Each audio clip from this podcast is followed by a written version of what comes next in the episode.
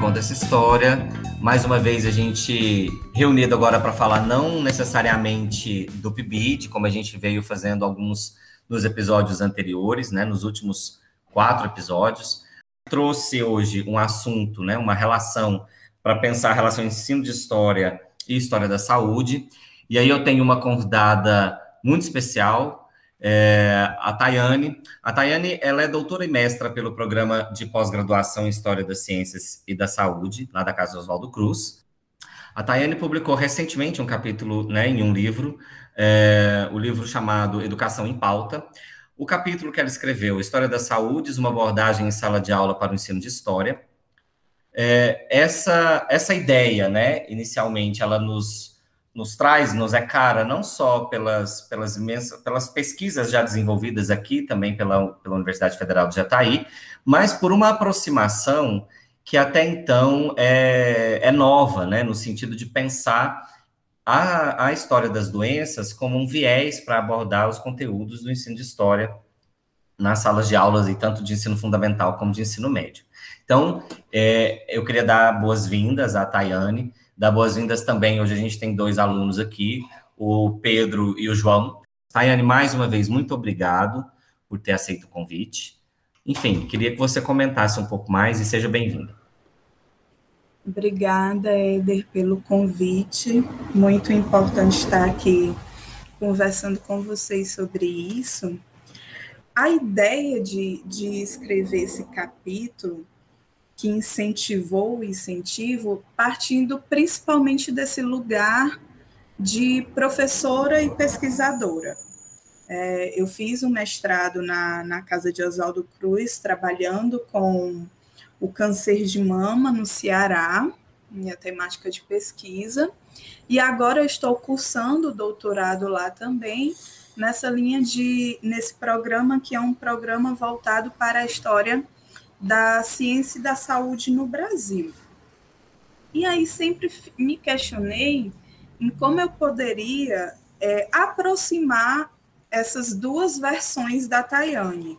A versão que é pós-graduanda, que é pesquisadora, que está lá trabalhando com as fontes e escrevendo, e a versão que também está em sala de aula, trabalhando com os estudantes.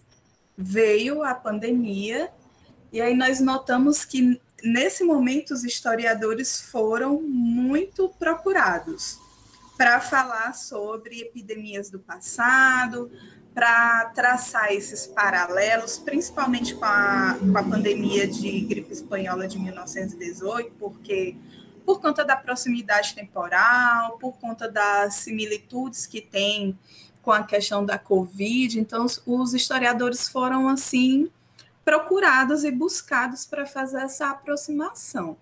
Então, a ideia de escrever o artigo veio a partir disso. Quando eu comecei a pensar no que seria esse artigo, a minha ideia inicial era pegar, por exemplo, é, eu falo do Ceará. Então, por exemplo, pegar todos os livros de história do, por exemplo, do PNDL e pensar, analisar todos esses livros de história e ver se em algum deles há um trabalho, uma, uma análise sobre a questão da história das doenças, da saúde, ali dentro desses livros. Isso se mostrou impossível naquele momento por conta da pandemia. Eu não podia ir, por exemplo, à Secretaria de Educação para ver toda essa coleção. Então, eu peguei os livros que eu tenho em casa, como professora, eu, eu tinha umas três, umas três ou quatro coleções do ensino médio, e aí eu comecei a folhear, e não tinha nessas quatro coleções que eu tinha aqui em casa, em nenhum momento isso aparece. E pensando, por exemplo, na gripe espanhola, é, pensando o contexto temporal, ela poderia aparecer em dois, por exemplo, em dois conteúdos que a gente trabalha em sala de aula, que é a Primeira Guerra Mundial e é o Brasil República, na Primeira República, e não aparece, não tem nenhuma indica uma indicação sobre isso. Então, eu disse, então, eu vou escrever o artigo falando justamente como seria possível ter em algum momento aqui do livro didático, uma abordagem sobre isso. E como não tem, também é uma possibilidade de nós, professores, trabalharmos isso com fontes, né? Já que no livro didático não vem, então fontes, jornais, os jornais do Brasil de 1918 são ótimas fontes para levar para a sala de aula para falar sobre gripe espanhola, porque inclusive se você fizer um paralelo entre os jornais de 1918 e os jornais de 2020, e tirar a data, às vezes você vai ficar confuso, não vai entender se está falando de gripe espanhola ou de Covid, pela forma como as, as notícias são retratadas, né? Tem um, eu vi uma matéria em que falava da gripe espanhola como é, limpa velhos, a gripe que limpa velhos, porque seria ali a, a seria principalmente mortal para os idosos. E isso é algo que a gente viu também se repetir com a Covid. Então, possibilidades interessantes de utilizar essa, essa abordagem na sala de aula. Eu achei, eu achei interessante, assim, porque a gente, eu confesso que eu nunca tinha parado, né, também para pensar nessa relação, né? Não tinha parado para pensar em fazer esse exercício que você se propôs, né, de, de né, de se pensar tanto a Tayane pesquisadora como a Tayane professora, e eu confesso que, que eu não tinha parado assim, para pensar esse exercício. O que me levou a, a pensar em fazer isso é, foi também a pandemia, mas ainda não não, não tinha pensado na escrita, né? Eu fui para pensar a produção do material didático e aí, à medida como, como, quando eu li seu artigo, né, que foi bem no momento ali que eu estava articulando com os meninos, né, tanto com o João Vitor quanto com o Pedro, que fazem parte do projeto comigo e desenvolvem esses, esses produtos comigo, é, foi bem ali naquele momento mesmo. Então, eu, quando eu li, eu falei, cara, é, não só por uma questão, e aí eu, por, por, por uma questão nacional, mas eu acho que principalmente a, a possibilidade que se abre para pensar o viés regional, para pensar o, o a como né, é, determinadas, em cada determinado contexto histórico, mesmo a própria gripe espanhola, ou epidemias, ou endemias que, que são localizadas, servem como recorte para compreender esse, esse processo mais localizado, seja às vezes numa cidade, ou mesmo num estado. Assim. Então, é, foi, foi realmente, ler seu texto, enquanto eu estava pensando nessa produção desse material didático, foi um, um, uma, um desnudar de, de, de, possibilidades, de pensar, olha, então realmente dá para a gente construir uma ponte é, para pensar essa abordagem do ensino de história voltada para a história das doenças ou para a história da saúde, que realmente a gente tem, não tem, não tem. Quando aparece, aparece a gripe espanhola mas a gente tem todo um processo aí. Você tem a febre amarela, você, é, você tem a tuberculose, né? Você tem a, a uma série de, de, de doenças que em vários momentos é, têm impactos localizados ou não, impactos sociais, políticos, né, fazem referência a como aquela sociedade ali vai se organizar, muitas vezes cidades que se organizam em torno da exclusão de determinados tipos de doentes, então, é, é, realmente, assim, eu achei, eu achei extremamente pertinente, faço aqui essa, é, esse, esse depoimento, digamos assim, antes de, de, né, dos meninos fazerem as perguntas, porque foi realmente um suporte para mim para pensar essa produção que a gente tem conseguido realizar a partir de fontes da história de Goiás, né, mas tentando construir é, esse elemento para pensar o local e o regional aí a partir da realmente pegar a história da saúde e das doenças para pensar a produção. Olá a todos e todas, meu nome é Pedro, eu sou graduando em licenciatura de História pela Universidade Federal de Jataí e eu acho muito importante a área de estudo dela, até mesmo porque eu e o João e o Éder, a gente está no Prolicem, né, catalogando revistas e tentando desenvolver pesquisa nessa área e eu acho interessante, né, a gente estar tá retratando sobre a saúde, porque como é um fator que está evidente na nossa sociedade, a gente pode fazer até alguns vieses comparativos, né? Como ela fala no, na escrita dela, da gripe espanhola. É, o, o, meu artigo, o, o meu projeto né, do Prolicem, a gente cataloga o, o de Saúde Pública de Goiás E a gente vê nitidamente essa relação dos tratamentos higiênicos e sanitários nesse recorte histórico durante toda a era Vargas, né, que é especificamente o que trata esses arquivos, né? E eu queria te perguntar, né, que os parâmetros curriculares nacionais, né, são respaldos que a gente tem para poder trabalhar esses temas transversais dentro da sala de aula. Então, eu queria saber de vocês como que você enxerga esse, essas PCNs se serve de algum alicerce para maior desenvolvimento do aluno como indivíduo através de temas transversais como a saúde e a doença. E por que que você acha isso? Os PCNs, eles foram quando aprovados, eles foram muito comemorados porque eles partem, eles são, são frutos de, de um debate realmente intelectual que ocorreu em torno disso, da necessidade de, de articular. Eles são é, inovadores ao tratar sobre a interdisciplinaridade, da transversalidade, então trouxe uma coisa, uma discussão que estava em pauta na época, em 1998, ali naquela década, isso estava em pauta, então trazia essa inovação escolhe temas que são temas assim de urgência e abrangência nacional, temas que são pertinentes, é, por mais que tenham as particularidades regionais, são de urgência, têm um caráter é, nacional, né, de uma forma geral, e eles são flexíveis, porque você pode trabalhar ele adequando a uma determinada realidade, a realidade da, da escola, daquela da sociedade, é, mas eles são uma orientação. É, nós, nós podemos utilizar, é interessante utilizar, o meu TCC da graduação foi sobre como trabalhar gênero nas aulas de história, porque era uma coisa que a gente estava, pelo menos na, aqui na universidade, nós estávamos com a primeira professora que estava chegando no departamento discutindo gênero. Então, pipocou de trabalho sobre gênero, porque todo mundo queria estudar isso. E aí eu fiz o TCC sobre como, a partir dos PCNs, trabalhar com a questão de gênero nas aulas de história. Então, eles dão essa possibilidade.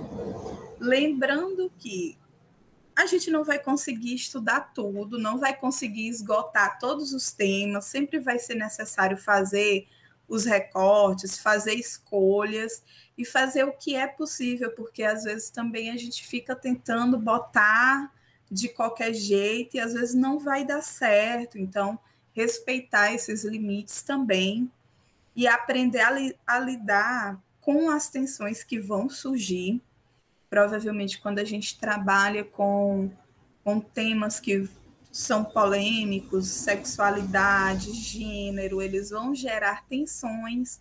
Então a gente tem que se preparar para possíveis conflitos que vão acontecer, né? É, estar preparado emocionalmente e, e intelectualmente também com para poder dar respostas significativas e não baseadas no, no achismo para, para as questões que surgirem. Então, acho que eles são importantes, e até mesmo quando houve agora o, o, debate sobre a aprovação da BNCC, isso voltou à tona, porque a BNCC, meu, em alguns sentidos, anulava os PCNs. E aí houve toda uma movimentação para dizer o quanto os PCNs foram uma conquista, uma vitória, que não podia se perder nesse processo. É, inclusive, eu, eu acho que, que a, com a BNCC seria uma outra discussão, né, até para poder pensar como, como fica, né, como ficam essas discussões a partir de, de, uma, de uma base que houve uma certa discussão, mas ela foi muito mais imposta do que, do que de fato discutida, né, ela faz um, um enxugamento aí de uma série de, de outros, de, de questões como a própria história regional, e aí, enfim, daria uma outra discussão para pensar como fazer né, essa, essa, essa articulação que a gente está pensando. O Pedro levantou a mão? Pode falar, Pedro. E eu queria saber, né? Tanto a BNCC quanto os PCNs, né, eles estão numa área de disputa, onde esses governos atuais, né, tendem a tirar as particularidades do ensino de história. Então, nesse sentido, eu gostaria de te perguntar se é importante essas abordagens dos parâmetros curriculares nacionais no ensino no ensino e se a gente tem condição de executar esse ensino transversal na escola, vendo que tipo esses governos atuais eles tendem a tirar um pouco mais da educação e da saúde, como a gente viu o projeto do Temer, né, congelando 20 anos nessa área. Eu queria saber se a gente tem condição mesmo de levar isso para os alunos, de desenvolver esses projetos com tanta com tanta eu não estou encontrando a palavra, a gente está sendo uhum. ofuscado no caso, né? Não está uhum. podendo falar muito, dialogar sobre esses temas que são tão delicados na sociedade atual. É, só um remendo na sua pergunta, eu acho que, que com temas, principalmente quando a gente pensa problematizar a saúde e a doença e levar para a sala de aula, como a Tayane propõe, eu acho que aí é mexer, mexer mais uma vez num outro vespeiro, né? Porque é, é para falar de políticas públicas, é para falar de como o Estado enxerga a população, é para falar de qual é o papel social das, dos diferentes grupos dentro dessa sociedade que, que utiliza-se muitas vezes do acesso à saúde para poder realizar diferenciações e escolher quem vai viver e quem vai morrer. Então, assim, é, é mexer num vesper também, né? Eu acho, é, é só para deixar isso bem, bem evidente. É, falar desses temas em sala de aula e na escola não é uma tarefa fácil, porque, principalmente se não houver uma articulação com a gestão, porque a gente tem medo, a gente realmente vai ficar temoroso assim, com como isso vai repercutir com os estudantes, é como eles vão receber essas temáticas e essas discussões, principalmente quando na, nessas discussões vão entrar temas polêmicos. Por exemplo, se eu for abordar de alguma maneira a AIDS, é, o advento da AIDS nas aulas. Isso necessariamente vai trazer uma, uma discussão sobre a, a questão é, dos homossexuais masculinos, dos homens gays. Então, assim, a gente sabe que isso vai despertar ali, talvez em, em algumas pessoas, uma dificuldade de lidar com essas temáticas. E aí pode vir problema com a gestão, pode vir reclamação por parte dos pais que ah, não quero que meus filhos estejam na, na aula para tratar sobre isso, não não é esse não é esse o papel da aula de história. Mas, em contrapartida, é fundamental. Principalmente agora, é, com a pandemia, assim, a gente tem várias coisas que são interessantíssimas de discutir com os estudantes, na questão das políticas públicas, por exemplo, é, a questão de ter um grupo marginalizado na sociedade ou visto de uma forma é, como menos importante, que é que são as pessoas idosas. Então, inicialmente, ah, só mata idoso, e isso parecia não ser um problema, só mata idoso. E isso não é um problema que essas pessoas morram, que essas pessoas sejam é, que essas pessoas sejam atingidas, porque essas pessoas são vistas ali na, numa hierarquia social da sociedade como não produtivas e como, um, é, como uma bagagem, um peso na estrutura do, do Estado, que tem que pagar aposentadoria, que gasta com remédios, com medicamentos, essas coisas. Ao mesmo tempo, nós sabemos que muitas famílias brasileiras sobrevivem com a aposentadoria dos idosos daquela família, né? Que são os idosos que têm, que são a fonte de renda daqueles lares no Brasil, e isso é muito comum. Da mesma forma que nós temos, é, por exemplo, a questão das máscaras e do álcool em gel, que parece que são itens básicos e que parecem muito simples para a gente, mas pensar que pessoas que não conseguem comprar máscaras, que não conseguem trocar elas com tanta frequência, e talvez, talvez não, é necessário que isso fosse distribuído nos postos, de que alguma forma isso chegasse a uma população mais carente, até mesmo a questão do auxílio emergencial ano passado foi uma loucura, porque você está falando para as pessoas que elas só vão ter acesso se elas fizerem o cadastro pela internet, e a gente está falando de pessoas que não têm celular, que não têm internet, são excluídas digitalmente, às vezes não tem documento, não tem uma conta no banco. Eu assisti uma matéria falando assim do, do número de pessoas que se cadastraram para o auxílio emergencial que não tinham sequer uma conta no banco.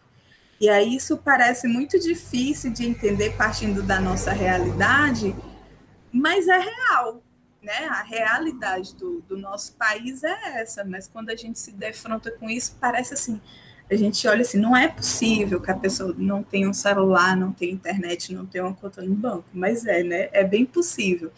E isso são todas coisas que a gente podia e, e, tentou, de alguma forma, aí no meio dessas aulas, durante todo esse ano de pandemia, discutir em sala de aula e uma forma de, de conscientizar os estudantes sobre essas questões né, de, de direito mesmo, de políticas públicas, na necessidade que o Estado tem de assistir a população nesses momentos de crise. O Estado tem que, de alguma forma, nos assistir principalmente nessa situação que nós, enquanto indivíduos, não somos capazes de, de resolver sozinhos.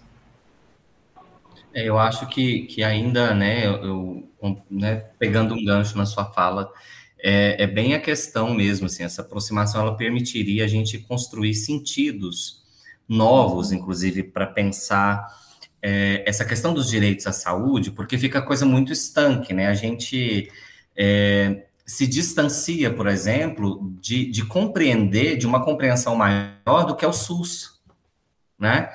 É, de, uma, de, de, entender como é que de fato ele funciona e como ele salva, salva milhões de vidas todo ano, e na verdade as pessoas só, só refletem sobre o quão incompetente o sistema é, no sentido daquilo que ele aparece na mídia, né, daquilo que se faz um discurso sobre. Né? Essa, essa, esse viés positivo ele veio mais agora, nessa na, na, questão da pandemia, porque ele ficou em evidência, né? E ficou muito evidente o quanto o SUS é importante.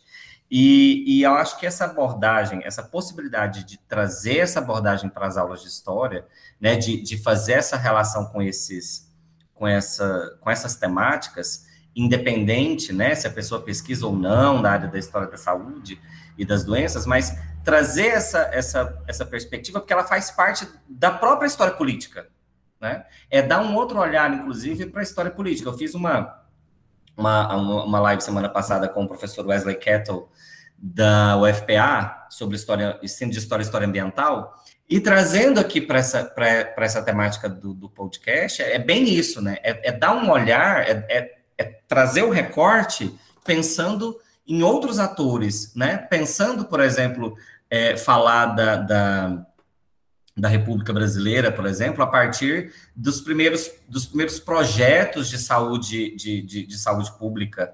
Né? E isso não vai invalidar o outro conhecimento canônico, entre aspas, digamos assim, não era bem essa palavra que eu queria usar, mas é aquilo que se cobra em prova, já que a gente está falando de um ensino propedêutico. Né? Então, isso estaria lá da mesma forma, mas eu problematizaria por outro caminho. Né?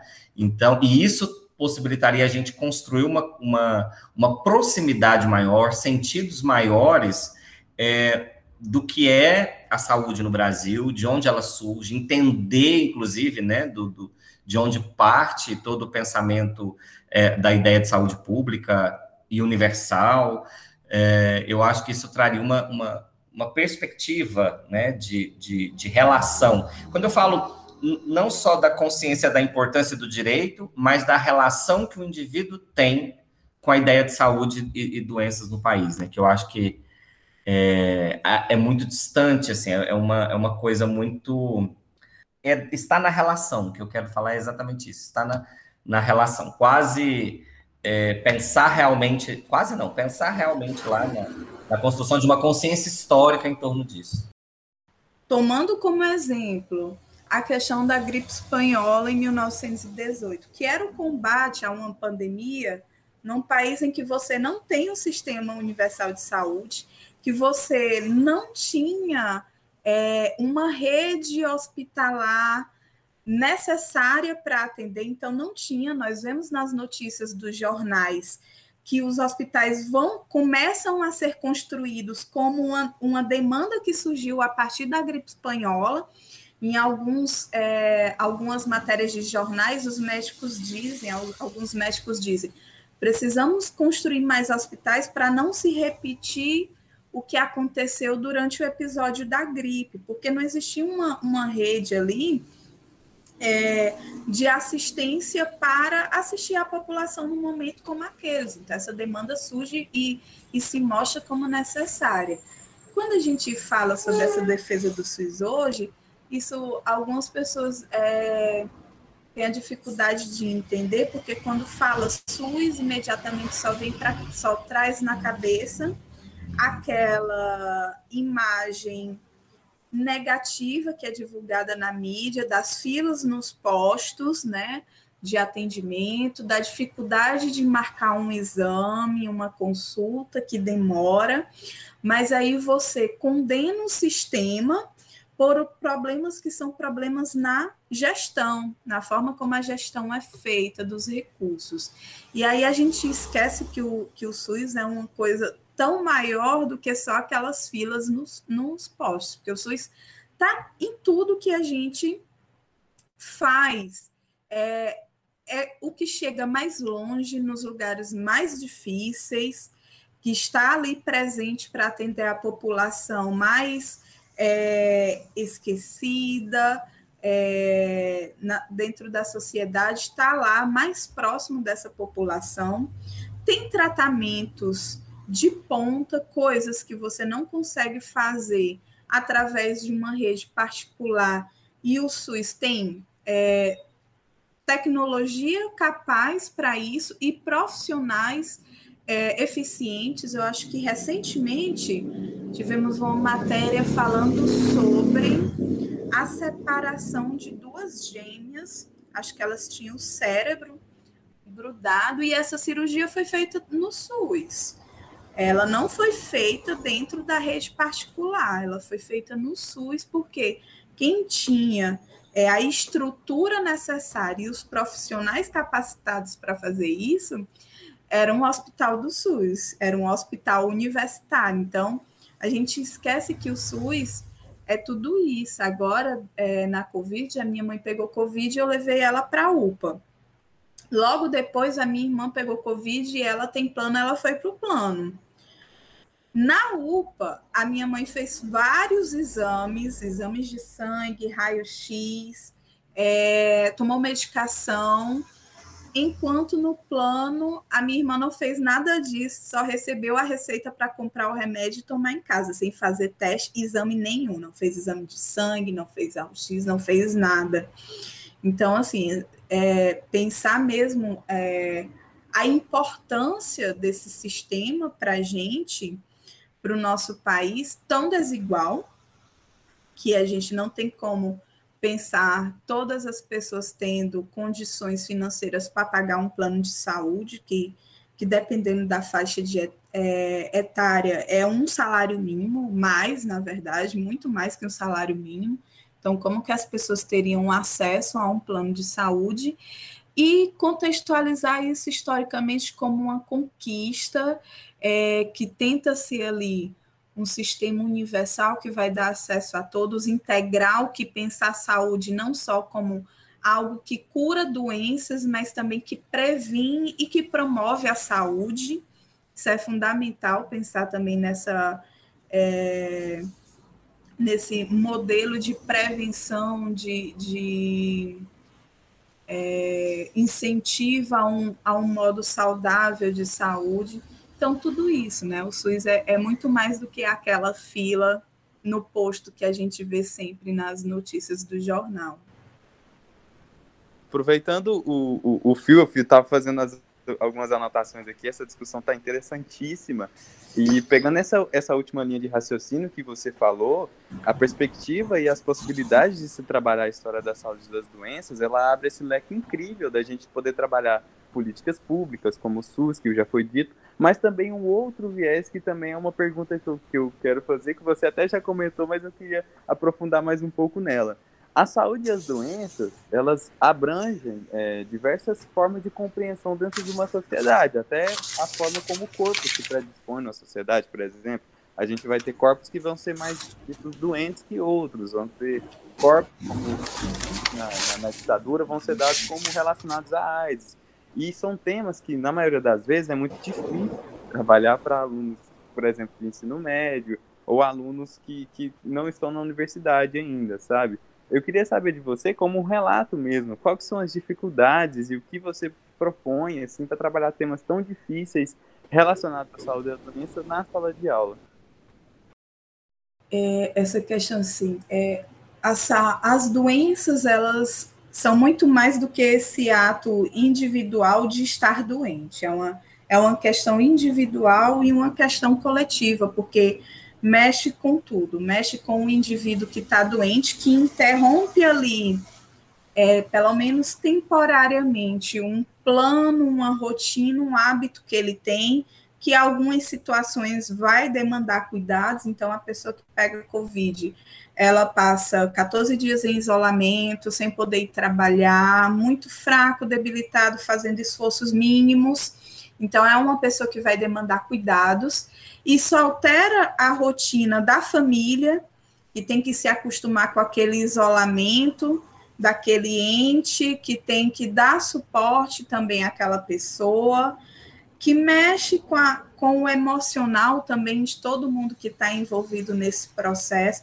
Então, é uma doença, não, não é só uma questão individual, é coletiva, porque mexe com tudo e mexe com as nossas questões culturais também a questão do velório, a questão de não poder abraçar. É tão estranho a gente encontrar pessoas na rua e fica na, no primeiro momento quando você vai cumprimentar a pessoa, você tem aquele impulso de abraçar, aí você dá dois passinhos para trás porque você lembra que não pode. Então mexe com a nossa cultura, com a nossa forma de se relacionar com as pessoas, mexe com a visão que a gente tem sobre, sobre as doenças, sobre o corpo das pessoas. Acho que agora, recentemente, o debate maior que acendeu na questão da vacinação, por exemplo, foi a questão das comorbidades. Então, você tem vários amigos ali no, na sua rede social, você vê esses amigos se vacinando, e aí você pensa, mas essa pessoa está se vacinando por quê? Qual é a doença dessa pessoa? Aí vai lá, fica atrás de saber como se a pessoa tivesse uma obrigação de, de publicar né, os ditos fiscais de comorbidade, publicar na rede social qual é a doença que ela tem para justificar a vacina dela. Às vezes a gente tem a gente tem na nossa roda de conhecidos pessoas que têm doenças, várias doenças aleatórias, e não necessariamente a gente precisa saber tem diabetes, tem asma, tem uma doença autoimune, uma doença de, de pele que precisa tomar um determinado remédio, medicamento, que tem um efeito sobre a imunidade dela. Então, são tantas coisas que a gente não precisa cobrar que as pessoas nos digam e fiquem justificando isso porque tomaram a vacina. E é, isso também é uma questão que a gente tem como é, teria como é, discutir em sala de aula, por exemplo, a questão da obesidade. Né? Então, a obesidade entra ali como uma, uma comorbidade que, que tinha, tem direito à, à vacina. Por um lado, a gente tem uma questão do preconceito já com as pessoas é, obesas. Ah, tá obesa porque quer e ainda vai tomar vacina antes que eu. Isso gera nas pessoas é, uma dificuldade de aceitação e até vergonha. Ah, não vou tomar a vacina agora, porque senão as pessoas vão saber que eu estou tomando, porque eu eu estou acima do meu peso, porque eu estou obeso. Então, olha tantos fatores é, que isso cria, né, problemáticos e aí é mais seria uma questão de discutir em sala de aula, junto com todos esses preconceitos que a gente passa diariamente, que a gente vê acontecer diariamente dentro da, do espaço escolar também, é, e que poderia é, trazer uma, uma nova discussão. E esse também seria um tema muito difícil de trabalhar, por exemplo, a, a questão da, da obesidade, porque você vai encontrar estudantes que se enquadrem nessa situação e que podem, em algum momento ali, se sentir, é, não sei, expostos, ou achar que aquela discussão, ao invés de ajudar, vai trazer mais problemas na, na relação ali social com os outros colegas de classe. Então, são sempre temas delicados. E, e, o que eu creio que ajuda muito na hora de fazer essa discussão é a gente estar tá bem embasado sobre o que a gente vai falar, para não cair naquele. chegar um momento que você está só repetindo as mesmas coisas e não tem nenhum, nenhum texto para mostrar como exemplo, nenhuma discussão mais profunda e complexa para fazer. Aí eu acho que nesses momentos, aquelas pessoas que estão ali negando a situação, esse, esse negacionismo, esse revisionismo, aproveita dessas brechas para puxar o nosso tapete, né? Para dizer, olha, peguei aqui no que você está falando. É, é, é, realmente pensar esse embasamento, né, Tayane, que pode, que, que, é o que pode, pode não, é o que dá possibilidade da gente conseguir fazer a discussão, mesmo que, que dê, mesmo que ela seja complexa, mas de forma delicada, né, atenciosa em relação à sala de aula que, que a gente tem, né, e, e que possibilita a gente construir, construir, que possibilita construir mesmo essa, essa relação e, e, e abrir para esses debates é realmente um embasamento possível, né, nunca sair, é, abrir esse diálogo sem ter um embasamento bem fundamentado antes. É, Pedro, você falou que aquela hora você queria fazer uma pergunta? Não, o João acabou complementando, era basicamente o, o mesmo pensamento aí, ele complementou. Fala, João. Então, professora, é, gostei muito da, da, da, sua explanação que, que você acabou de responder essa pergunta. E também é,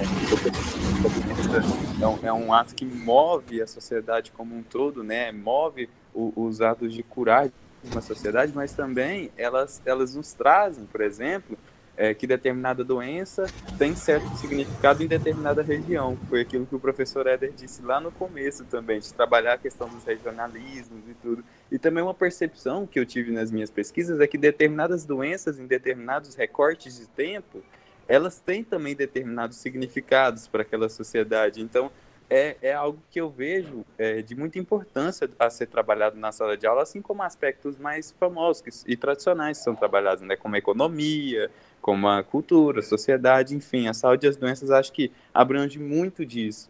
E dessas questões regionais, é, eu queria que você comentasse um pouco também sobre a questão regional envolvida a saúde e as doenças, e essas questões de, de que determinada doença em determinada sociedade regionalmente pode ser trabalhada em sala de aula. Um exemplo aqui em Goiás, a gente tem o pêssego foliáceo, que não é nem trabalhado muito em, em, largas pesquisas. A gente tem pesquisas aqui pontuais que começaram a pesquisar e descobrir essa determinada doença aqui em Goiás e que pode levar isso para a sala de aula com perspectivas regionais. Eu acho isso incrível, sabe? É algo que está abrindo aqui com essa conversa.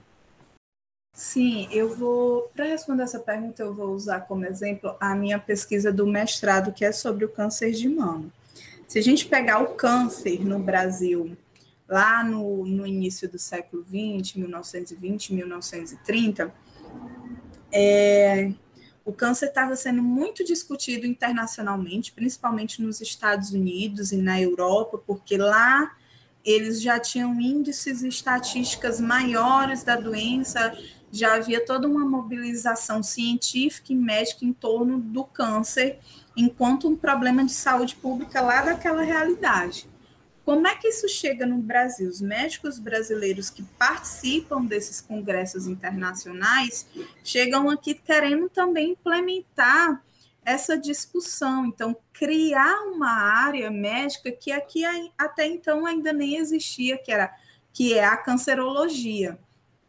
E o que é que acontece? O câncer, quando essa discussão começa a ser feita aqui no Brasil, ele aparece como uma doença da modernidade. Então era como quase que a gente estivesse dizendo assim: se tem câncer é porque a gente está no caminho certo, porque estamos nos modernizando. Era quase assim uma coisa ser sinônimo da outra. Câncer é sinal de desenvolvimento. E aí isso, isso aparecia dentro de um discurso político dessa forma, porque olha, a gente tem que se preocupar com o câncer, porque como o Brasil está crescendo, se industrializando, se modernizando, se urbanizando, é uma doença que logo, logo vai se tornar um problema de saúde pública também para a gente. E isso acontece com o câncer de mama aqui no Ceará. Ah, o meu recorte de pesquisa foi 1960 a 1980. E aí, o que é que a gente vê? Nas revistas médicas que, que eu utilizei, você tem ainda a prevalência de doenças ligadas à pobreza mesmo, né, do, de um Estado que naquele momento se configurava ainda com uma realidade é, de pobreza, então doenças ligadas a isso. Ao mesmo tempo, você tem a formação de um grupo de médicos, de uma elite médica, que está querendo, está construindo ali desde 1930 uma discussão sobre a presença do câncer aqui no Ceará.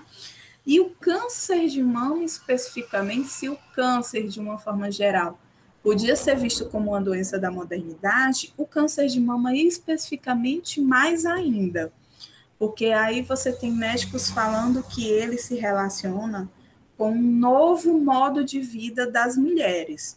Mulheres que é, têm filhos mais tarde, mulheres que utilizam pílula anticoncepcional, mulheres que trabalham fora, mulheres que, que têm uma outra alimentação, né, uma alimentação industrializada, etc. Então, olha, essas mulheres que são modernas, que têm, que moram na cidade, que são urbanas, que trabalham, que têm esse novo hábito de vida, elas têm mais incidência de câncer de mama. E aí, através dos números, eles estão dizendo o quê? Das estatísticas da doença aqui, olha, tá vendo como a gente está se modernizando? É quase isso, porque as nossas mulheres estão tendo mais câncer de mama. Então fica como se uma coisa fosse sinônimo da outra, desenvolvimento e câncer de mama. E é interessante, porque vai ter uma discussão, inclusive entre médicos daqui e de outros estados, por exemplo, de São Paulo e do Rio Grande do Sul, dizendo não, não é para o Ceará ter esse número alto de câncer de mama, não, porque nem condiz, essa doença não condiz com a realidade de lá. E aí os médicos cearenses têm sim.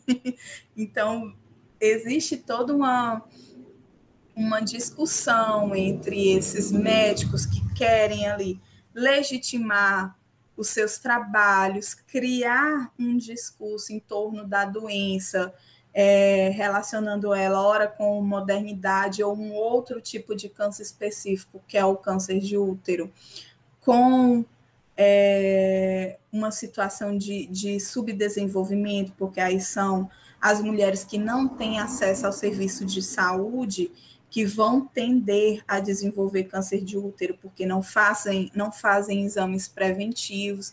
Então, tem ali a construção de um discurso regional em torno dessas doenças, né? Porque um, um tipo específico, ou uma hora ou outra, elas vão mudar é, o significado, elas vão o significado delas dentro dessa estrutura social e desse contexto vai ser diferente.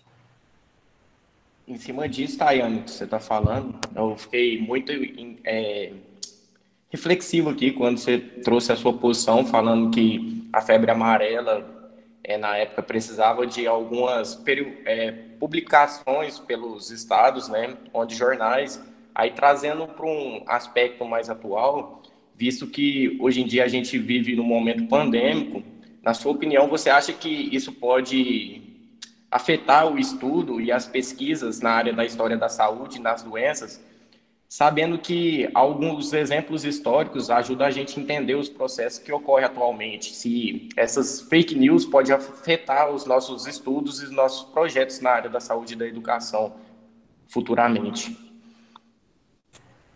De uma forma geral, é, nossas, as nossas pesquisas elas já estão vindo, né, vêm sendo afetadas aí há alguns anos com a diminuição de recursos e com esse cerco que está se fazendo em torno de, de recursos, de bolsas, de investimento, às vezes até na escolha do tema, determinado tema que, que ah, isso é só balbúrdia, não é interessante, isso não, não vai é, construir nada de significativo, então não tem, não tem investimento para essa pesquisa. Então, a gente já vem vivendo isso há alguns anos. Agora, nesse contexto pandêmico, nós tivemos mais cortes, no momento que nós temos precisamos ainda mais dos pesquisadores que estão entendendo a doença, a doença é nova, nós estamos vivenciando ela há um ano e poucos meses, mas ela ainda é cheia de mistérios para a gente,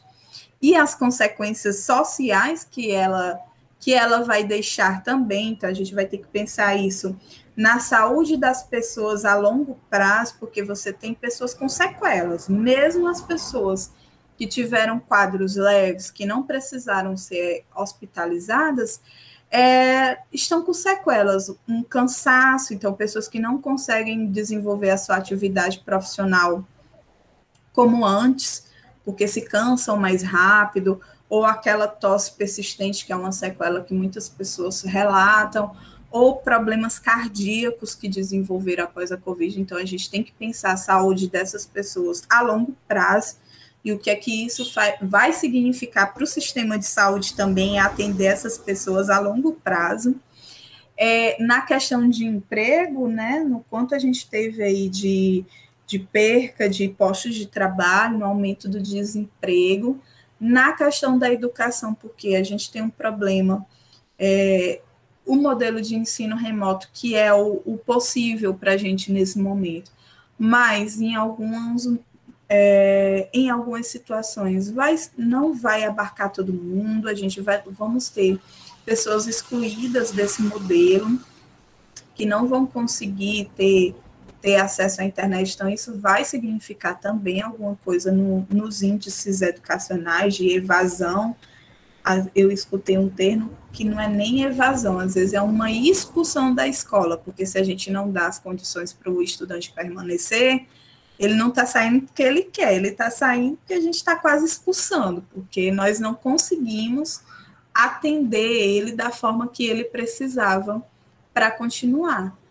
E aí nas pesquisas também, né, na pós-graduação, a gente teve uma diminuição no número de bolsas que foram ofertadas, inclusive nas bolsas sanduíche, muita gente reclamando que que não conseguiu ter ali a, a, a sua bolsa para ir para o sanduíche, que já tinha feito o projeto, tudo, projeto aprovado, mas não foi contemplado com bolsa, que faz parte de todo esse processo é, negacionista de colocar assim, de negar a importância da, da ciência e dos estudos que são feitos para a gente compreender, para a gente conhecer melhor é, tanto a doença como a sociedade como a gente vive.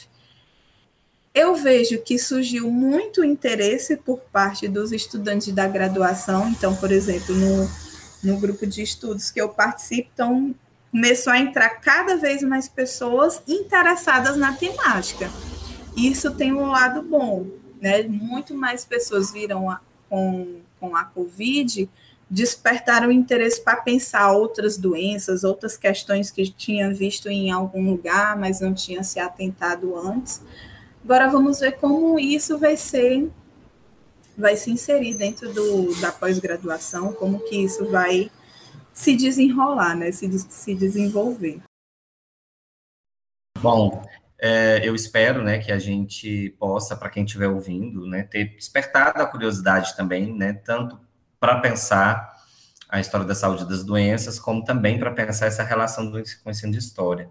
E aí, só pegando um, um gancho na sua fala final, que, que você terminou agora, Tayane, eu acho que, inclusive, esse cerco às pesquisas, né, esse cerco, essa perseguição a determinados temas ou a determinadas áreas é, de pesquisa é, na verdade, para construir uma para construir um direcionamento, um direcionamento do que deve ser pesquisado. É, é, na verdade, um cerceamento. né? E, e, automaticamente definir aquilo que é considerado pesquisável ou não, isso automaticamente inibindo aí uma série de possibilidades de se discutir, inclusive, o próprio Estado.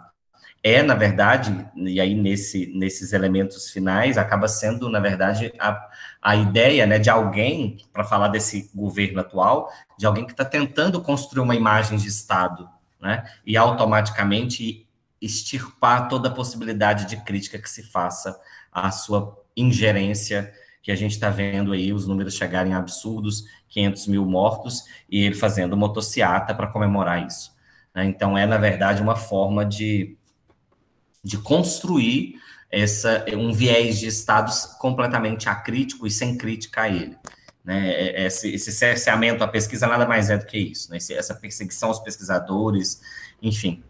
Mas para quem nos escuta, né, eu acho que ficou ficou evidente assim, eu acho que a possibilidade de de, de repente tentar, eu assim, eu falo, né, a gente pode estar falando aqui para professores, para graduandos, né, das, das licenciaturas em história, é, de pensar realmente a possibilidade de, de ah, não, não, precisa fazer o todo, mas em algumas partes trazer com o viés da história da saúde, né, ampliando a possibilidade de apresentar novos agentes históricos para os alunos, né? Apresentar um, outros grupos para contar essa mesma trajetória histórica, que não necessariamente para falar de Vargas, eu preciso contar necessariamente a trajetória de Vargas. Eu posso contar essa trajetória partindo de outros elementos, né? Partindo das das políticas de das políticas de saúde que foram implementadas na época daquele governo, né, puxando a sardinha aí para o meu lado, né, pensando no SNDM, no Serviço Nacional de Doenças Mentais, na construção dos sanatórios, eu vou conseguir falar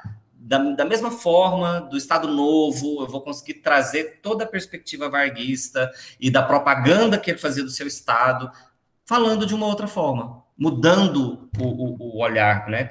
Existe a possibilidade de ser mais interdisciplinar, já que a, a BNCC traz essa discussão, né, traz essa, essa necessidade, sem muitas vezes é, dar, obviamente, as condições reais para que a interdisciplinar, interdisciplinaridade, a transdisciplinaridade ocorra, porque uma coisa ela está lá na BNCC, outra coisa é a carga horária absurda dos professores de educação básica, né, para poder conseguir construir né, essa, essa interdisciplinaridade, essa transdisciplinaridade, mas a, a, história da saúde é uma das possibilidades, né? A história da saúde das doenças é uma possibilidade de se conseguir realizar isso.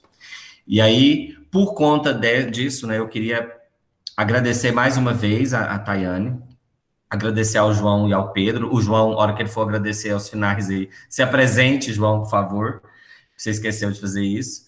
E mais uma vez, Tayane, se eu passar a palavra para você é, se despedir, dizer que eu, para mim, foi, é, foi um prazer enorme. É, eu acho que, enfim, é uma discussão que eu passaria horas discutindo, passaria, não seria um podcast, seria um programa de, de, de vários capítulos, de vários episódios. A gente pode pensar nisso futuramente, né? É, inclusive, caso você, caso você tope, é, porque eu, eu, vejo uma necessidade da gente aproveitar também o momento para discutir saúde pública, né? Para levar a discussão sobre saúde pública para outros lugares para a escola, principalmente, para que as pessoas saiam da escola, saiam do ensino fundamental, que era o justo, né? Sair do ensino fundamental do ensino médio, entendendo o que é saúde pública e como é que ela roda, para a gente não sofrer aí esses, esses, esses ataques constantes, como a gente tem sofrido nesse, nesse último governo. Então, mais uma vez, obrigado. Eu passo a palavra para você se despedir também. Eu que agradeço, foi muito interessante. E e justamente pensar essa discussão no espaço da escola, no ensino é, fundamental e médio, a gente acabaria com essa imagem da ciência como algo muito distante, da ciência como algo que é feito pelas pessoas de jaleco branco dentro do laboratório que estão totalmente separadas da sociedade. Não, a gente viu que a ciência ela está muito presente nas, é, na sociedade. A, as decisões e as nossas práticas atualmente estão sendo baseadas nesse nessa perspectiva científica do que é melhor para conter o, a disseminação do vírus. Então, seria também uma forma da gente divulgar e popularizar a produção científica de uma maneira correta, vamos dizer assim, até mesmo para evitar o crescimento e a força que as fake news ganham cada vez mais no, no nosso meio, né? Se utilizando aí das redes sociais, tem alcançado proporções é, gigantescas. Então, fazer esse trabalho dentro da escola seria uma forma também de combater, é de fazer essa popular, popularização e essa divulgação científica é, positiva para os objetivos que nós que nós queremos, né? Os objetivos que nós temos. Então, obrigada mais uma vez. Isso, nós que agradecemos imensamente a possibilidade de poder discutir o tema. Pedrinho, deixar você se despedir também. Depois, logo depois, João, você pode assumir e se, se, se apresentar também. Obrigado, Tayane. Obrigado, Éder, pelo esse momento de, de conversa que a gente teve. Valeu, João. É, queria falar para a Tayane que vai ser de suma importância essa fala dela no prosseguimento do Prolicem, né? Até mesmo que a gente vai começar a escrever um artigo na área que fala sobre a história das doenças e o ensino de história. E só agradecer imensamente e um bom dia, uma boa tarde, uma boa noite a aqueles que nos acompanham até agora e a gente se vê por aí. Queria agradecer novamente a Tayane, ao professor Éder, ao meu colega de, de pesquisa, também o Pedro. É, dizer que, que eu estou muito agradecido por estar aqui com vocês nesse debate, que, que é também de suma importância. Vou me apresentar, que eu tinha esquecido de fazer isso. Meu nome é João Vitor Léo Lobato, eu estou no quarto período de História pela Universidade Federal de Jataí e eu também sou membro do, do grupo de estudos e pesquisas Nise da Silveira, que é coordenado pelo professor Éder, que é um grupo de pesquisas que faz esse, esse, esse, esse essa discussão sobre é, a história da, das doenças e da saúde. Então, eu me despeço de vocês, agradeço a quem chegou até aqui, nossos ouvintes do Me do me Conta Essa História, e até um próximo episódio. Valeu, gente. Eu queria pedir também, né, deixar avisado para quem estiver nos ouvindo que existem as lives no canal do YouTube do Me Conta Essa História, onde a gente tem ali assuntos realmente mais variados, né? Como eu falei, a última live eu discuti com o professor Wesley Kettle sobre ensino de história e história ambiental, é muito interessante, pode dar uma conferida por lá. O próximo, a gente vai falar sobre pornografia e erotismo durante a ditadura militar, também agora no mês de julho, no dia 9 de julho, né? Então, mais uma vez, agradecer a todo mundo, agradecer a todos que nos escutam. É, e, assim, realmente a nossa produção do, do, do, material didático que a gente produziu e o artigo agora que a gente vai discutir, né, que eu vou fazer aí a seis mãos com os dois meninos, com os meus dois orientandos, é muito, Tayane, é realmente impulsionado pelo que você tinha escrito. Porque eu tinha pensado na ideia, mas eu tinha falado assim, gente, mas eu não encontrei ainda ninguém que que fez. Aí eu fiquei com, eu fiquei com receio. E aí, quando eu vi o seu texto, eu falei, ah, agora eu vou. né? Então, assim, realmente, muito obrigado, viu? Tudo bem. Que ótimo que, que repercutiu, assim, que a gente escreve para os nossos pares também, né? Para ter esse efeito aí. Obrigada. Nada, e até mais, pessoal.